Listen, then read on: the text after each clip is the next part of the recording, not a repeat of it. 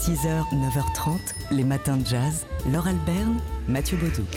On a tous en tête l'image, la statue du disco ball. Elle, ne date pas d'hier, hein, ça date du 5e siècle avant Jésus-Christ. Cette statue antique d'un athlète, un homme blanc et euh, pas handicapé. Non, un homme blanc qui euh, donc euh, lance le disque. Ça a été longtemps l'archétype du corps du sportif, cet homme blanc, musclé, au corps parfait. Et comment alors les personnes de couleur, les femmes et les personnes handicapées se sont invitées à la grande fête du sport? C'est ce que retrace une vidéo à voir depuis ce matin sur le site du journal Le Monde et réalisée à l'occasion d'une exposition Corps et Sport présentée à la Cité des Sciences et de l'Industrie jusqu'au 5 janvier 2020. Euh, s'il vous plaît, vous avez le temps d'aller la voir. Alors, euh, on va en écouter un, petit extrait. C'est l'historien et professeur à Sciences Po, Papendia, qui parle et qui euh, évoque ici ben, justement la place du corps noir dans le sport. Le corps noir, c'est un corps qui a été mis au travail pendant l'esclavage, bien entendu, c'était le corps que l'on contrôlait de la façon la plus euh, violente qui soit, y compris par les punitions corporelles, le fouet, qui était le symbole de l'esclavage à cette époque. Et donc l'émergence de grands champions afro-américains je pense en particulier à, de grands boxeurs. C'est le cas de Jack Johnson. C'est une manière évidemment d'affirmer un corps qui se bat, un corps qui peut battre des champions blancs un corps que l'on admire plutôt qu'un corps contrôlé par autrui.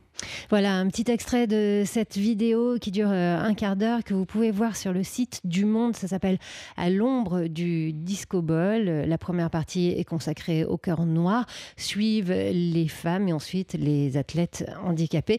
Ça prend pas beaucoup de temps et c'est drôlement bien fait. 6h, 9h30, les matins de jazz. Laure Alberne, Mathieu Baudou. On est un peu accro à cette série que nous propose Libération depuis quelques mois maintenant. Série conçu spécifiquement pour les smartphones. Ouais, et qui tourne autour de, des 50 ans bah, de l'année 1968 et de tous les événements qui ont accompagné euh, cette année. Euh, conçu pour smartphone avec une série donc de documentaires pour smartphone, documentaires où euh, bah, on se replace en 1968 comme si les smartphones avaient existé à l'époque avec des envois de SMS, des retours des messages de Messenger, voilà, sur les réseaux sociaux aussi, etc., etc. C'est très très vivant. ça va très vite. Ça va très très vite, ça vous tient en haleine et ça vous raconte une histoire. En l'occurrence, la dernière à être postée sur le site de Libération, c'est 1968, le jour où Tommy Smith leva le poing. Lui, c'est Tommy Smith, un sprinter noir américain. Il vient d'être sifflé dans une compétition à Los Angeles pour avoir soutenu le boycott des JO à Mexico. Mais Smith s'en réjouit. Tommy Smith a battu deux records du monde en course à pied, le 200 mètres et le 400 mètres. Il n'a que 24 ans. Il est étudiant à l'université de San Jose. Pour gagner de l'argent, il lave des voitures chez Pontiac. Smith défend activement ses positions politiques. Il pense que la population noire des États-Unis doit se battre pour ses droits, même les sportifs, même s'ils se préparent à l'événement le plus important de leur vie. Voilà, donc un extrait de cette série totalement addictive hein, proposée par Libération euh, sur l'année 1968. On avait commencé à être accro quand il nous avait raconté euh, l'assassinat de Martin Luther King. C'était, le, je crois, la, première, le premier épisode. Donc. Le dernier vient d'être tout juste posté sur le site de Libération 1968 et Tommy Smith leva le point. 6h, 9h30, les matins de jazz. Laure Alberne, Mathieu Baudou. On, vous a, on a partagé avec vous euh, ces meilleures feuilles euh, la semaine dernière lorsque le livre est sorti. Quel livre Devenir de Michelle Obama, les mémoires de l'ex-première dame des États-Unis, paru chez Fayard.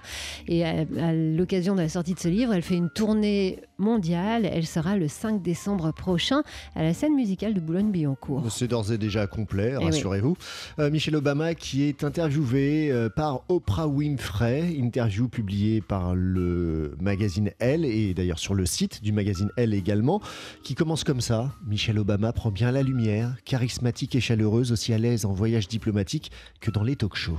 Vous faites bien le L, euh, Oui. Mathieu. Merci. Euh, Oprah Winfrey commence son interview bah, par une déclaration d'amour euh, pour ce livre fascinant, fort sensible, à fleur de peau. Je suis contente de mon parcours, explique Michelle Obama, avec ses hauts et ses bas. Ils font que je suis moi-même unique. Michelle Obama qui revient sur son enfance. Euh, J'ai compris, petite, qu'il était important de réussir, que si vous ne faisiez pas vos preuves, surtout si vous étiez un enfant noir du South Side de Chicago avec des parents prolétaires, les gens avaient vite fait de vous ranger dans la catégorie euh, des incapables. Et elle veut raconter comment euh, cette petite fille qui réussissait brillamment à l'école est devenue, euh, comme tous les enfants qui savent ce qu'ils veulent, une obsédée du check. Vous savez, des cases à, à cocher. Et c'est là qu'elle a rencontré ce gars, Barack Obama, c'est elle qui le dit. hein. Lui était le contraire d'un cocheur de cases, il n'était qu'écart et détour. Et puis elle parle donc de son couple, des séances de thérapie, de leurs différences de caractère, de la difficulté à être la première famille noire à vivre à la Maison Blanche, du sang-froid qu'il a fallu pour tenir ce rôle, et puis de Donald Trump aussi qu'elle n'épargne guère, et puis elle a un message pour les générations futures. Et oui, il faut être optimiste hein, pour ces enfants, ces enfants qui viennent au monde avec le sens de l'espoir et de l'optimisme. Une interview, une longue interview à lire sur le site internet l.fr ou alors dans le L de cette semaine. 6h, 9h30, les matins de jazz. Laure Alberne, Mathieu Baudou. Une information qui vient clore ces matins de jazz entièrement dédiés au corps. hein, de- depuis euh, qu'on est réveillé, on vous en parle. Il s'agit de rencontres qui ont lieu aujourd'hui et demain au centre Wallonie-Bruxelles, les sixièmes rencontres scientifiques internationales transdisciplinaires esthétique jazz. Le corps du musicien, le corps du danseur, corps du chanteur, mais aussi du spectateur ou de l'auditeur, le jazz traverse les corps, habite les gestes bien au-delà de la musique. Ce sont des corps, ces corps, noirs ou blancs, masculins ou féminins, habités par le jazz, animés par, une force esthétique libératoire, transcendante comme immanente, que nous mettons à l'étude. C'est le texte de c'est- présentation ouais, de C'est ce un peu colloque. compliqué, voilà, la- façon de présenter, mais après, on, on entre vraiment euh, dans le vif du sujet, si j'ose m'exprimer ainsi, vu la thématique. Euh, ces, ces rencontres, euh, chaque année, évidemment, ont un, un angle différent. Donc cette année, oui, c'est le corps. Euh, que ce soit sur scène, dans la salle, mais aussi à l'écran. Euh, ce corps euh, objet ou corps sujet, l'incarnation du jazz dans la musique des années 30, c'est le titre de, de la première intervention qui va commencer, qui est peut-être déjà en train de commencer. Il y a aussi le corps dansant du batteur de jazz, les corps dansants de la comédie musicale, euh, le jazz et la trance, ou encore Requiem Jazz pour un massacre des corps dans The Big Shave de Martin Scorsese et Profondo Rosso de Dario Argento. Donc, des chercheurs, vous l'avez compris, des universitaires et également des artistes qui se réunissent pendant deux jours. Vous y êtes euh, invités, l'entrée est libre et ça se passe au centre Wallonie-Bruxelles aujourd'hui et demain. Les matins de jazz.